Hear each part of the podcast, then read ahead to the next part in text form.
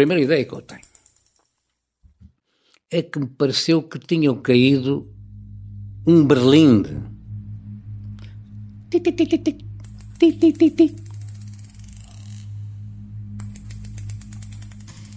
Foi a primeira impressão que eu tive. Os miúdos deixaram. Mas para às três da manhã, depois começou a chapar os caras. Ainda meio adormecido, Geraldino nem imagina que aqueles barulhos possam ser tiros. Talvez sejam os filhos do carcereiro que vivem no primeiro andar da casa-prisão. Mas quando os sons se aproximam e começam a tornar-se mais fortes, o operador de criptologia capturado dois anos antes conclui que nem podem vir do andar de cima, nem podem ser berlindes. António Lobato também acorda pelas três horas da manhã. Percebe imediatamente que são tiros, mas pensa que talvez seja uma tentativa interna de derrubar Seco Touré. Tiros a aproximar-se e tiros a afastar-se. Tiros a aproximar-se e tiros a afastar-se. A primeira ideia foi, olha, é mais uma intentona cá no Seco Touré, que aquilo havia, era, era, eram frequentes, pelo menos contavam eles. É mais uma que nos bate à porta, vai aqui próximo. Mas nunca tinha ouvido nada assim. Não, não, nunca tinha ouvido nada assim. Mas por aquilo que ouvia dos, dos presos, disse, é mais uma. Dentro de minutos, Lobato há de ouvir uma segunda explosão. Mas essa vai abrir-lhe uma porta para a liberdade.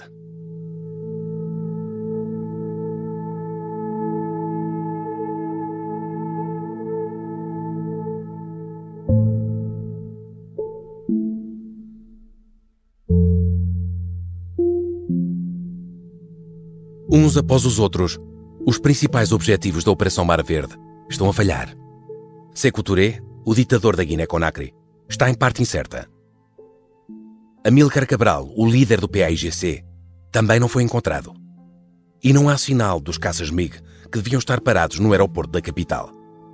Os militares portugueses e os dissidentes da Frente Nacional de Libertação da Guiné estão há algumas horas em Conakry. Alguns já começam mesmo a regressar à praia quando um grupo, esfiado pelo tenente Cunha e Silva, chega às imediações da casa-prisão do PAIGC. Lá dentro está não só António Lobato, preso há sete anos e meio pelos independentistas, mas também outros 25 militares portugueses.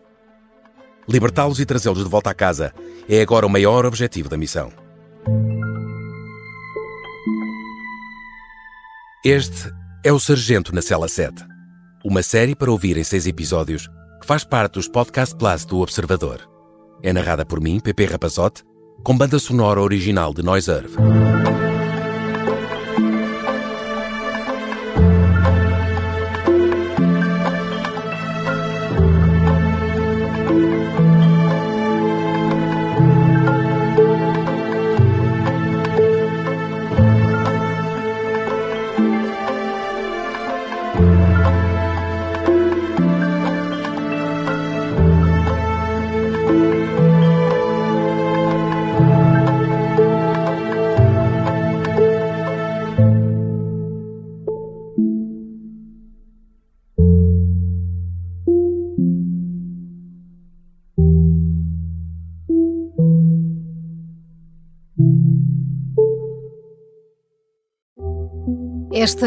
Uma história real e é o conhecimento da história que guia a Onda em direção a um futuro melhor.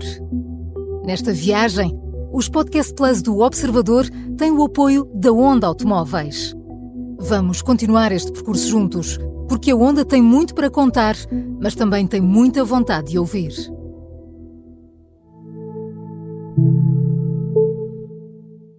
Episódio 6 O Resgate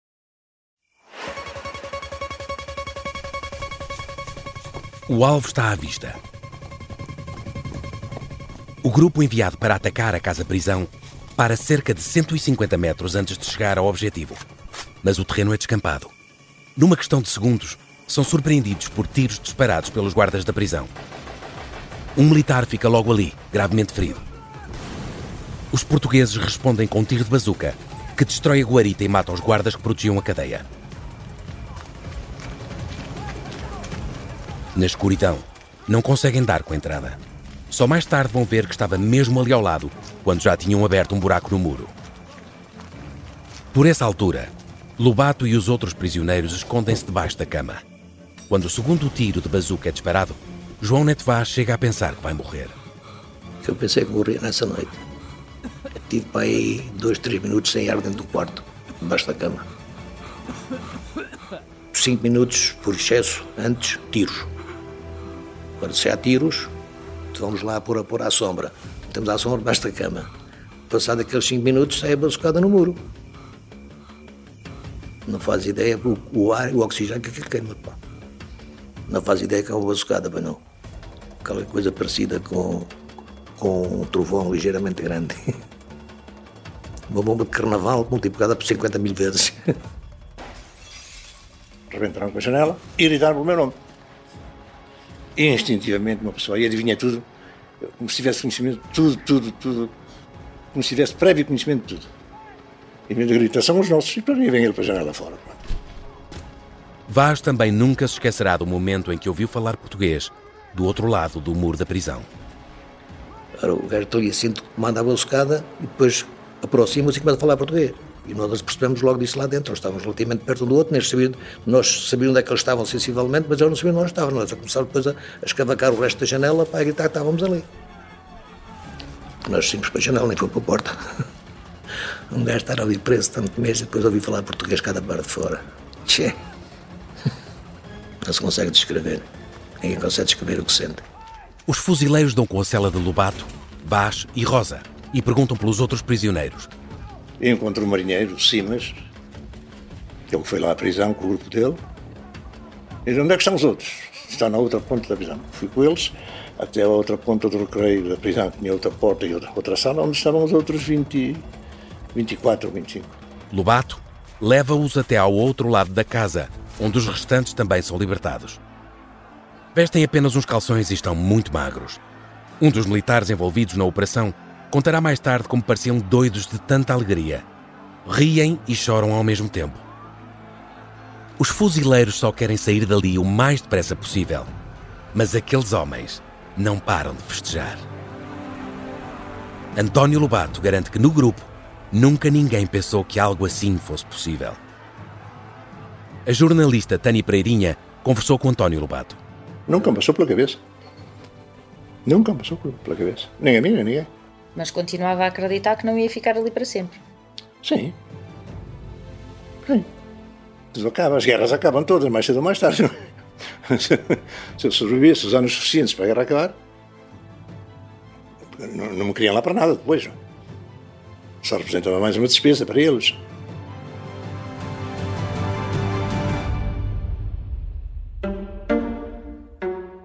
E, no entanto, para Dino, a noite de 22 de novembro era apenas uma espécie de Natal antecipado.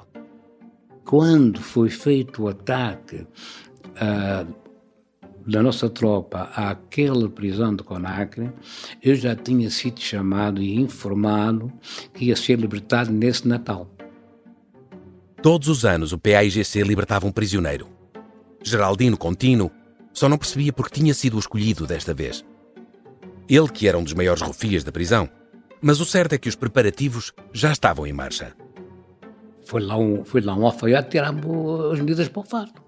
Eu dali 11 dias saía dali, ia para, para, o tal, para, tal, eh, para tal estabelecimento, a edificação onde estavam os dirigentes, para melhorar a minha alimentação. Ia sair da prisão pela porta principal, mais gordo e com um fato novo preparado para as fotografias de propaganda do PAIGC. Acaba por sair magricelas e de calções, através de um buraco na parede. Mas isso não lhe interessa. Está finalmente em liberdade.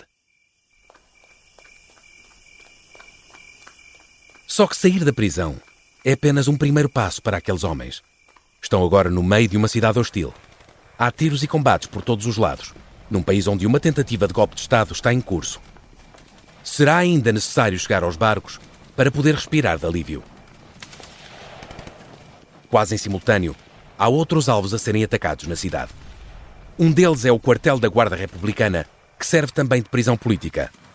Na equipa, vai um dos mais lendários, mas também controversos, comandos da guerra em África, Marcelino da Mata.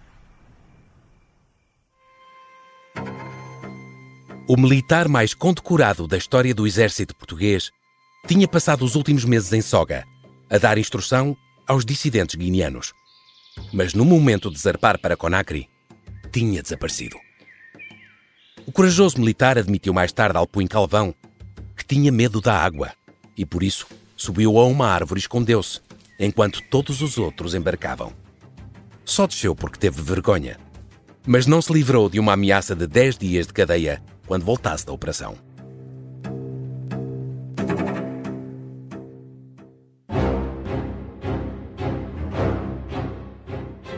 Já em Conakry, Marcelino da Mata tem uma ação de valentia quando salta para cima da casa da guarda e consegue abrir o portão do quartel por dentro para os portugueses entrarem. Quem o recorda é José Matos, autor do livro Ataca Conakry. E o Marcelino da Mata, mostrando justamente as capacidades, eh, as aptidões militares que tinha, eh, como se fosse num filme de Hollywood, eh, salta pela janela, portanto, pelo vidro da janela, para dentro da casa da guarda e mata a facada, digamos, com o sabre que ele levava, mata o sentinela que lá estava. E abre o portão por dentro. Portanto, o portão estava fechado e é o Marcelino da Mata que depois uh, sai da casa da guarda e, e abre o portão. Os portugueses conseguem entrar. Mas o comandante do grupo, o alferes Abílio Ferreira, natural de Nelas, é atingido com uma rajada na cabeça e morre. Será o único europeu a perder a vida durante a Mar Verde. Oficialmente foi dado como morto na Guiné Portuguesa. E era também o único que conhecia por inteiro o plano de ataque ao quartel. A partir desse momento, o próprio Marcelino da Mata dá a ordem. É para matar tudo o que aparecer à frente. E é isso que acontece. Era um militar que, eh, para quem estava com ele, era excelente, mas para o inimigo era péssimo, não é? Portanto, não, não tinha piedade, não é? E ele, de facto, mata muitos guardas republicanos que estavam dentro do quartel fala-se que ele terá matado à volta de 80, 90 elementos lá dentro. Portanto, vejam bem a, a violência não é? Eh, desta, desta situação. Muitos dos guardas são mortos por Marcelino, já depois de se terem rendido. O comando executa também vários militares guineanos que estão do lado dos portugueses. Anos após a operação, Marcelino da Mata há de contar que perdeu a conta aos homens que matou, quase todos apenas com o sabre da sua G3. Para trás, diz que deixaram centenas de cadáveres.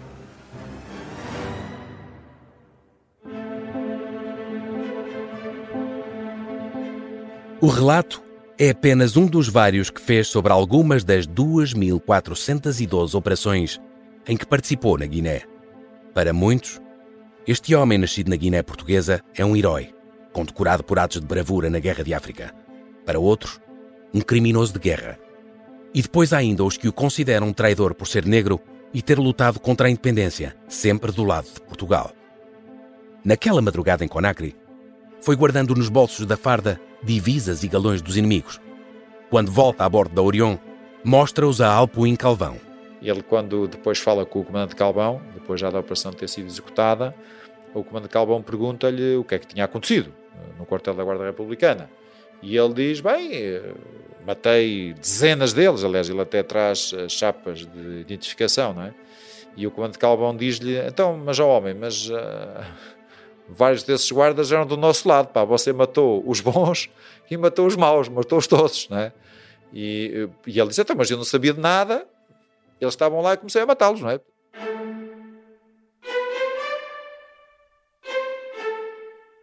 António Lobato é finalmente um homem livre. Sete anos e meio depois. Mas falta ainda chegar ao barco que o coloca ele e aos outros prisioneiros a salvo. No meio da adrenalina da fuga, Lobato chega a pedir uma arma. Assim, dá-me uma granada para dar uma arma qualquer, qualquer coisa. Que depois a minha, o, o meu o instinto, isso não me esqueço nunca mais, era continuar dizer, agora vamos para o meio de Conakry e dar cabo destes gajos todos que são... mas não, não, não me deram arma nenhuma, nem coisa nenhuma. Aí, aí foi raiva, aí está bem enraivecido. Mas pediu. Pedi, mas não deram, e fizeram bem, não dá. Até deve estar maluco, que é o tempo que estava, agora dar-lhe uma arma. No caminho de regresso, o grupo que liberta os prisioneiros envolve-se em combates perto da sede do PAIGC, mas consegue chegar à zona de reembarque sem problemas de maior. No cais, passam por pessoas que continuam a beber tranquilamente no bar do Yacht Club. Permanecem alheias a tudo o que se passa na cidade naquela noite. Lobato garante que nunca teve qualquer dúvida de que aquela fuga iria ser bem sucedida. E depois de embarcar, fica mais tranquilo.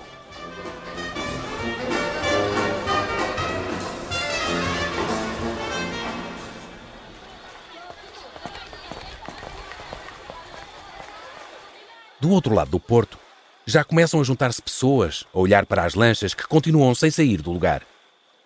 Em vez de se deitar a descansar, João Neto Vaz vai tentar perceber por que não seguem viagem. Tive a falar com um gajo qualquer, dentro qualquer da Marinha, que estava na lancha onde eu estava. Eles estão aqui assim a fazer o quê? Rapaz, se vai haver um golpe de Estado ali assim, vamos, vamos ver uma imperialzinha ali assim a Conacri. É. A ideia era essa. Mas aquilo deu todo buraco. O resgate dos prisioneiros foi um sucesso. Mas o resto da operação está a ruir. É cada vez mais evidente que o golpe de Estado falhou.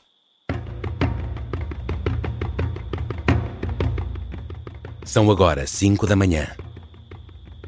Com o sol quase a nascer, o comandante Alpuim Calvão toma a decisão mais difícil. É preciso retirar. Não pode arriscar. Os aviões inimigos que se supunham estar no aeroporto de Conakry não foram localizados e destruídos. E são agora a maior ameaça, explica José Matos. A frota portuguesa está demasiado vulnerável a um ataque. A operação é toda ela é naval e é feita com navios eh, com obviamente limitações, eh, mas nomeadamente em termos de defesa antiaérea tinham fortes limitações, portanto não tinham grandes hipóteses de enfrentar um, avião MiG. Uh, e, e, nós na operação não tínhamos nenhum barco de guerra que tivesse um sistema de defesa antiaérea, vamos assim dizer, que pudesse enfrentar um avião daqueles. E depois também não tínhamos cobertura aérea. Daí que a destruição dos aviões era muito importante e tinha que ser feita daquela forma, tinha que ser feita de facto no terreno, uh, porque se não, se não acontecesse isso, nós ficámos eh, completamente, eu diria, vulneráveis a um ataque aéreo.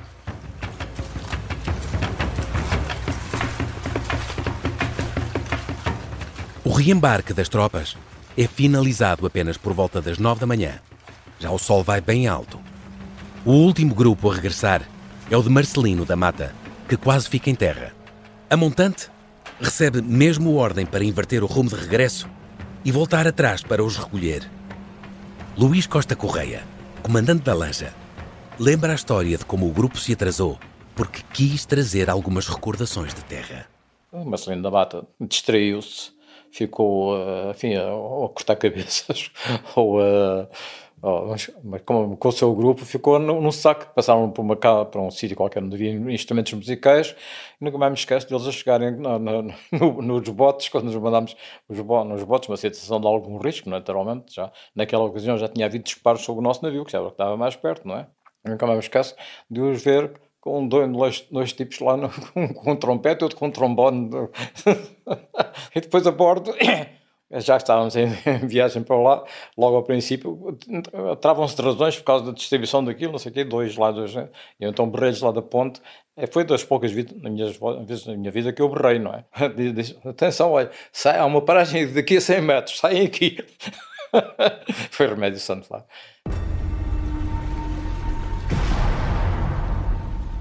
Quando inicia a retirada, a montante é alvo de disparos de morteiros vindos da cidade. Responde com tiros de intimidação.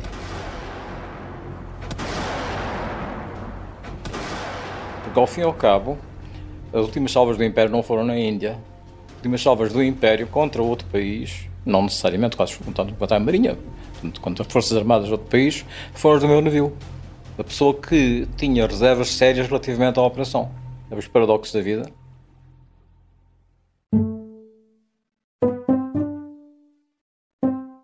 No meio desta história, há um mistério por resolver. Onde estavam afinal os aviões? Naquela manhã, o responsável pela aviação militar ainda é contactado pelo governo da Guiné-Conakry para pôr os caças no ar. Comunica que estão todos avariados, mas compromete-se a pôr nem que seja um a voar. Pedem-lhe que pelo menos ponha o helicóptero esta é a história do padre obcecado com a infiltração do comunismo na Igreja que tentou matar o Papa em Fátima. Episódio 4 Beijar o Papa. Sabe Tirei, tirei a faca. Fui, empunhei e mesmo no momento em que.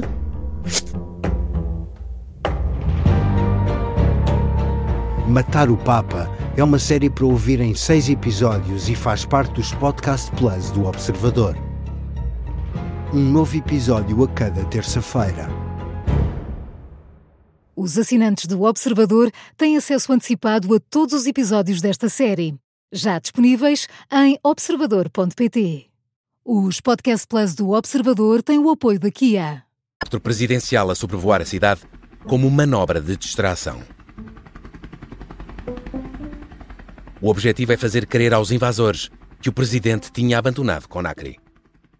Quando Lobato é levado a bordo da Orion, o navio de comando, Alpuin Calvão pergunta-lhe pelos aviões.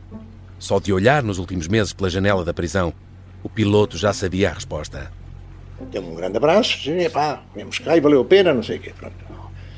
E depois começou a falar comigo, agora estamos aqui, está sol alto já, sete da manhã, oito da manhã, e agora os aviões. E eu disse, tem descansado que aviões não vêm. Porque eu passava a vida a olhar para o céu, pelas grades, a ver se via aviões. Era raro ver um, um avião militar passar, então aqui que estavam lá perto. E quando via, via um, via um mil ou dois passar, mas aquilo tudo muito direitinho, que isto são, são pilotos de Algeira. Não tem treino. E não, não, não, não teria grande coisa. Mas não apareceram aviões nenhums. Os caças tinham sido transferidos apenas dois dias antes para Labé, uma cidade de 300 km a norte de Conakry. Só um acabou efetivamente por conseguir levantar voo naquele dia, já de manhã, para tentar interceptar os portugueses. Por volta das 9 horas, sobrevoa a cidade a baixa altitude e detecta um barco que julga ser inimigo, contou o investigador José Matos. O pobre do piloto, coitado, tem a infelicidade uh, de já chegar à cidade, já as tropas portuguesas tinham retirado, já não havia barcos portugueses lá perto, e ele, por engano, acaba por atacar um cargueiro cubano que estava a entrar no porto e acaba por disparar contra o, contra o cargueiro. Uh, enfim, por acaso não matou ninguém, só por sorte, não é? Mas, mas eh, foi uma coisa que perseguiu esse homem, era, era, um, era um tenente, uh, e que perseguiu esse homem o resto dos anos, porque nunca mais se esqueceu, coitado, uh, de ter atacado por engano o cargueiro cubano, enfim.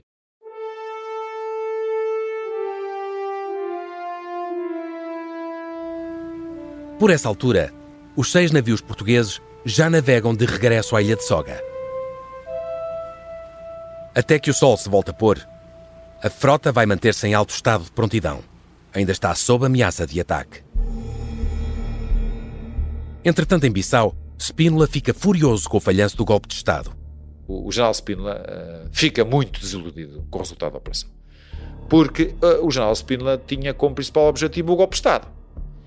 Uh, e quando de facto isso não acontece, Uh, e, essa parte podemos dizer que de facto é, é, é a operação nesse aspecto é, é, falhada, é um golpe falhado, não é? E tem alguns desabafos, nomeadamente com o comandante marítimo na Guiné, em que ele diz ao comandante marítimo da altura, em que ele diz que de facto o Calbão tinha sido uma desilusão.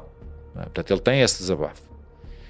E depois, quando o Calbão regressa a Bissau, de facto também o critica, não é? E portanto, e manifesta-lhe de certa forma o seu desagrado, assim, o seu desconsolo é? com, com o que tinha acontecido.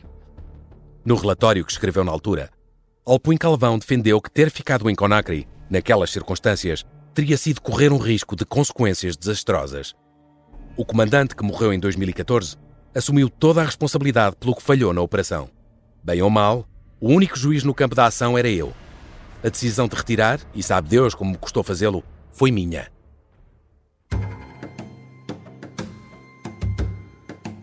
Com o avançar da manhã, as forças leais a Seculturé começam a retomar o controle da cidade. Desde a madrugada que a Rádio Voz da Revolução, que não chegou a ser tomada, passava apelos de resistência aos invasores. É pela rádio que, mal nasce o dia, os habitantes de Conakry percebem que o ditador se mantém no poder.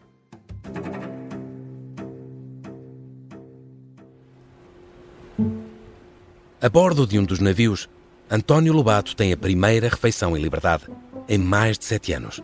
Ia morrendo, ia morrendo, quer dizer, ia-me dando uma, uma, uma, uma, congestão.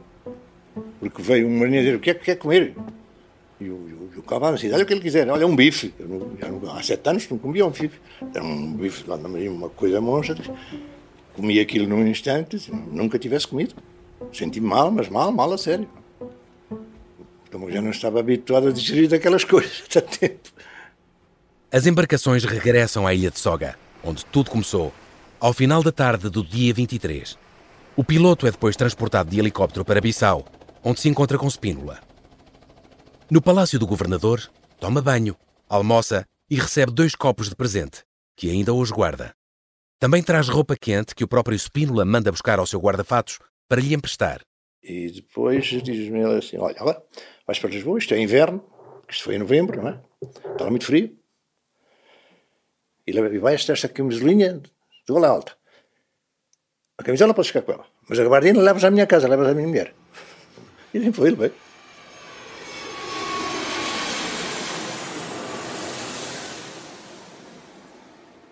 Na noite de 26 de novembro, Lobato e os restantes prisioneiros aterram no aeroporto da Portela, em Lisboa. O autocarro militar que os recolhe anda durante uma hora às voltas até parar no Forte de Catalazete, em Oeiras.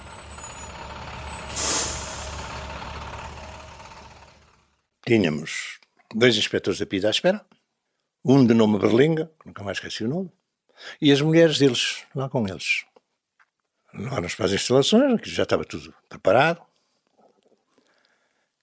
janelas todas trancadas, portas todas trancadas, sempre com luz acesa, tudo no escuro. E lá ficámos uma semana.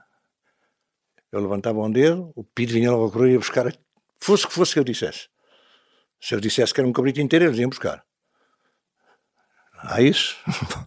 Mas ali preso mais uma semana. Sem. Mas com explicação, disseram-lhe alguma coisa ou não? Sim, que os jornalistas da France Press que andavam aí a correr tudo por todo lado, sabiam o que é que e se foi passou. por isso que andaram a dar então as É, voltas? Possivelmente, penso eu, para despistar alguém. Senão não, não, não tem outra justificação possível, não é?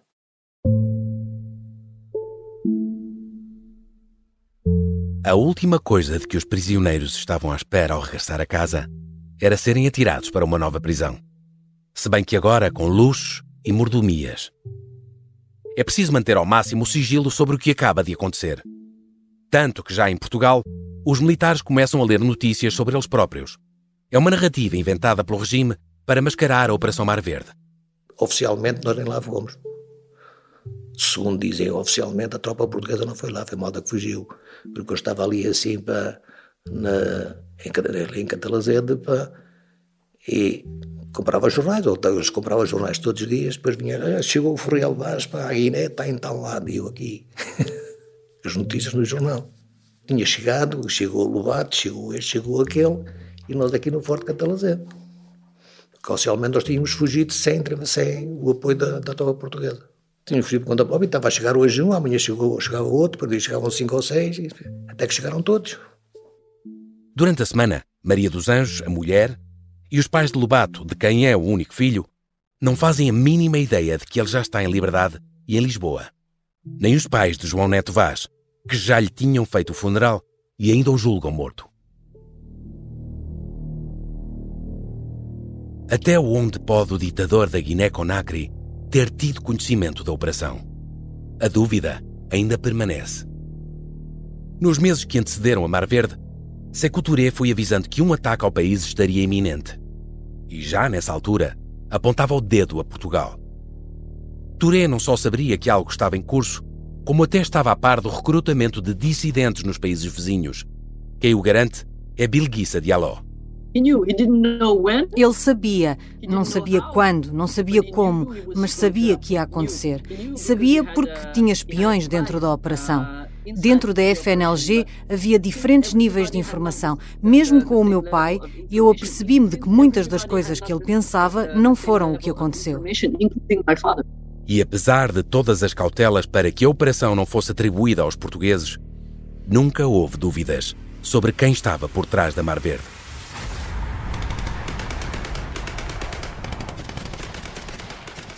Ainda há combates nas ruas de Conakry, quando Sékou Touré acusa o Portugal fascista de recrutar e treinar centenas de mercenários para fazerem um golpe de Estado no país e pede a intervenção das Nações Unidas.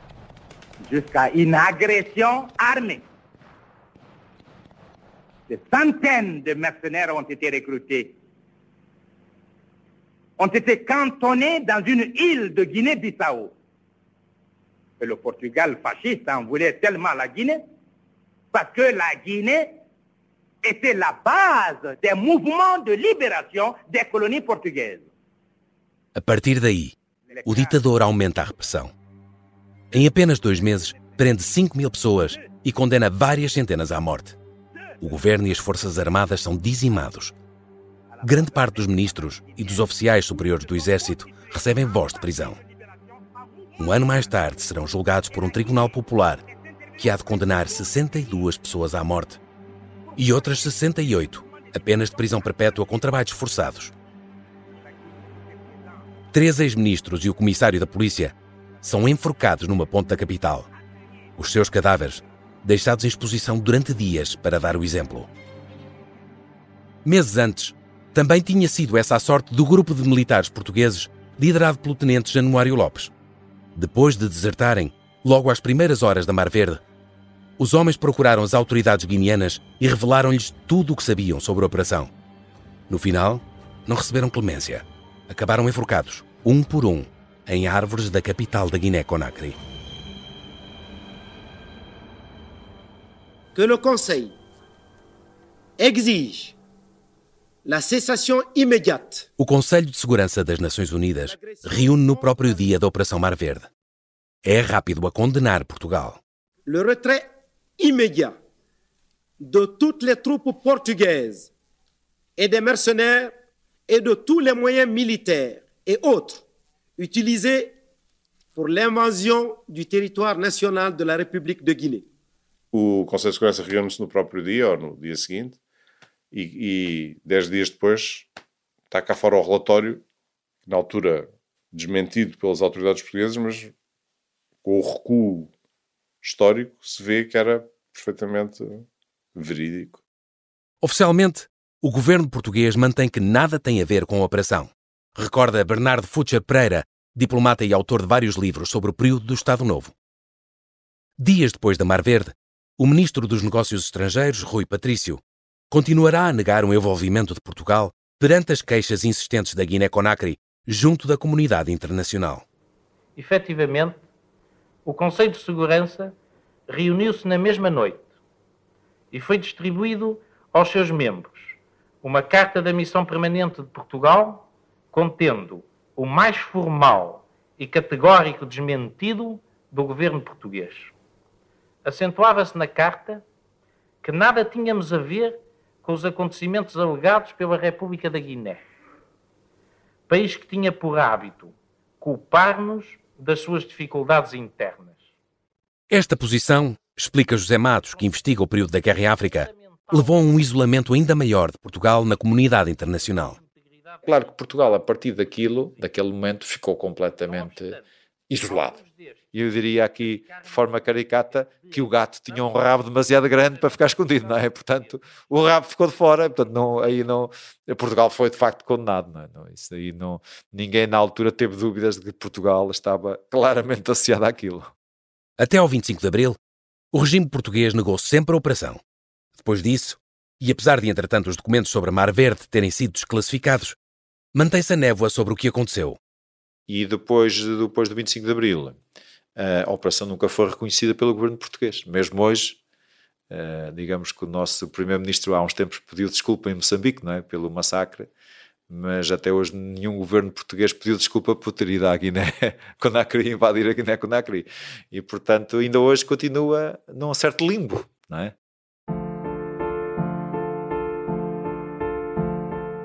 Naquele dia em que o telefone toca em casa dos pais, em Espinho, Maria dos Anjos está longe de imaginar a notícia que vai chegar do outro lado da linha.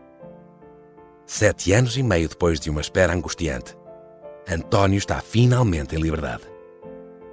Ela nem quer acreditar.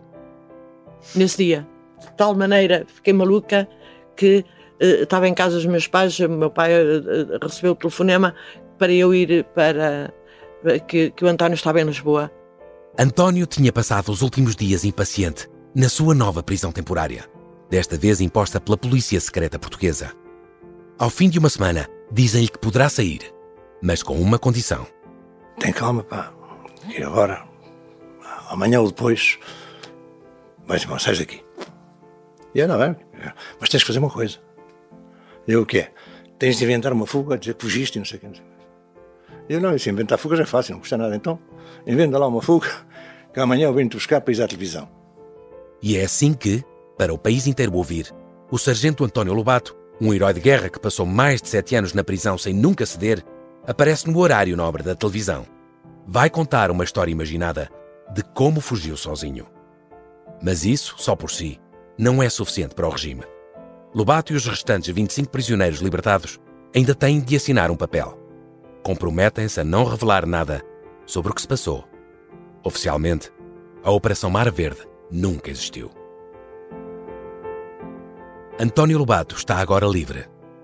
Nunca perdeu a esperança de que aquele momento pudesse chegar, mesmo depois de tudo o que viveu na prisão. Só faltava mesmo o reencontro com Maria dos Anjos. Lembra-se do reencontro? Lá, isso me lembro, não posso esquecer.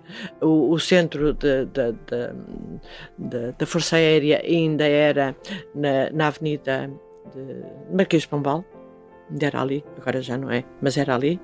E eu nunca mais me posso esquecer do abraço que ele me deu. Não me esqueço. O António, que está agora diante dela, é muito diferente do homem do qual se tinha despedido sete anos e seis meses antes, numa manhã de maio. Está pelo menos 20 quilos mais magro. Tem uma cicatriz que lhe marca o rosto, atravessando toda a testa até ao nariz. As costas estão cobertas de marcas das catanadas que levou quando foi capturado. Mas aos olhos de Maria dos Anjos, nada mudou. Eu, para mim, ele estava sempre igual. Esteve sempre igual na vida, ainda hoje. Isso nem, nem, nem me fez mal, porque o que dominou foi aquele abraço e vê-lo. Pronto, foi isso foi um herói nacional ímpar. O meu marido foi ímpar. Foi o maior herói nacional dos nossos tempos. Isto está cá hoje sentir como. E não deixo de sentir isso.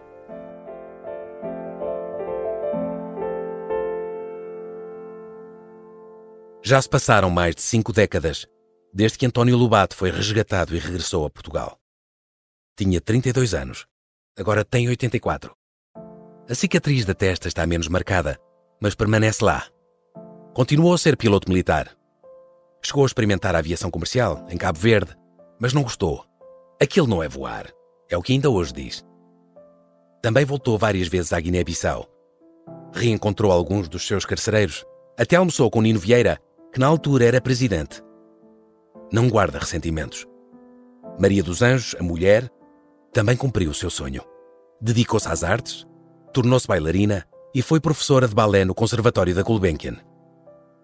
Agora, António já não voa. Mas se lhe pedirmos para definir a liberdade, é para dentro do cockpit que volta. E para a sensação de voar pela primeira vez. Sensações que não, não eu acho que não há palavras para descrever. Não se sente tudo no primeiro voo. É uma sensação muito brusca, muito forte. A sensação de voar vem depois, ao longo do tempo, sei lá, melhor estou a dizer, uma pessoa sozinha num, num avião a 30 mil pés de altitude, a 10 km ou 12, a ver a curvatura da Terra, porque se vê, num dia limpo, num, uma imagem dessas nunca mais esqueço, lá em cima o ruído desaparece praticamente todo, silêncio absoluto, gente a ver o mundo.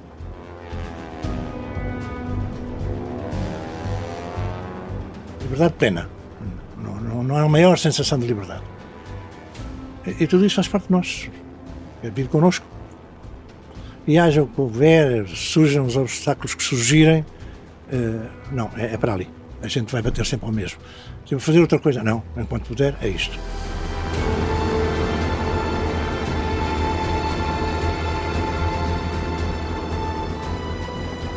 O Sargento na Cela 7 é uma série para ouvir em seis episódios e faz parte dos Podcast Plus do Observador. Pode ouvir no site do Observador e subscrever nas plataformas de podcast habituais. É narrada por mim, Pepe Rapazote, e tem banda sonora original de Noiserve. O guião é de Tânia Pereirinha e João Santos Duarte. As entrevistas de Tânia Pereirinha. A sonorização e pós-produção áudio de Diogo Casinha.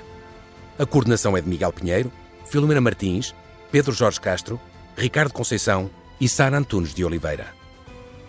Neste episódio ouvimos também sons históricos do Arquivo das Nações Unidas e também retirados do YouTube.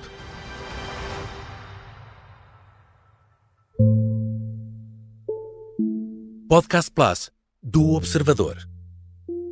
É mais do que um podcast.